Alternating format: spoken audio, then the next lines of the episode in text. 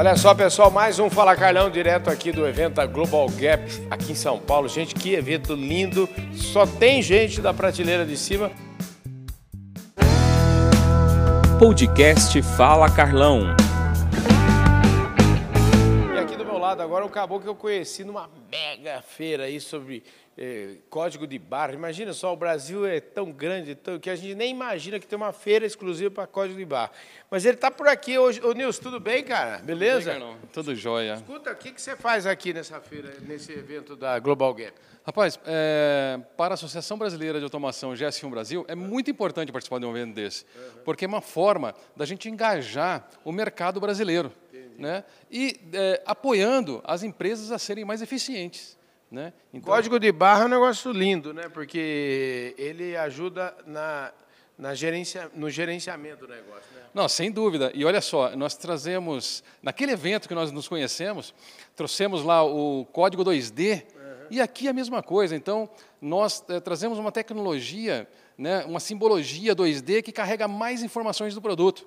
Né, interação do consumidor final, gerenciamento de vínculos, gerenciamento do negócio, eficiência do negócio. Você sabe que eu estou usando um aplicativo, eu uso um aplicativo para gente para fazer dieta e o aplicativo ele tem um lugar lá que eu vou imputar o alimento. Aí eu, eu vou lá e leio o código de barra, já sai tudo sobre o alimento, tudo que é proteína, o que, que ele tem de proteína, todos os micro e macronutrientes, é um negócio impressionante. É isso aí, o propósito é justamente esse, que essa simbologia carregue mais informações do produto. E olha só que interessante, para o varejo brasileiro, esse código é fundamental, porque é uma forma de fazer gestão do negócio, principalmente com dado de validade.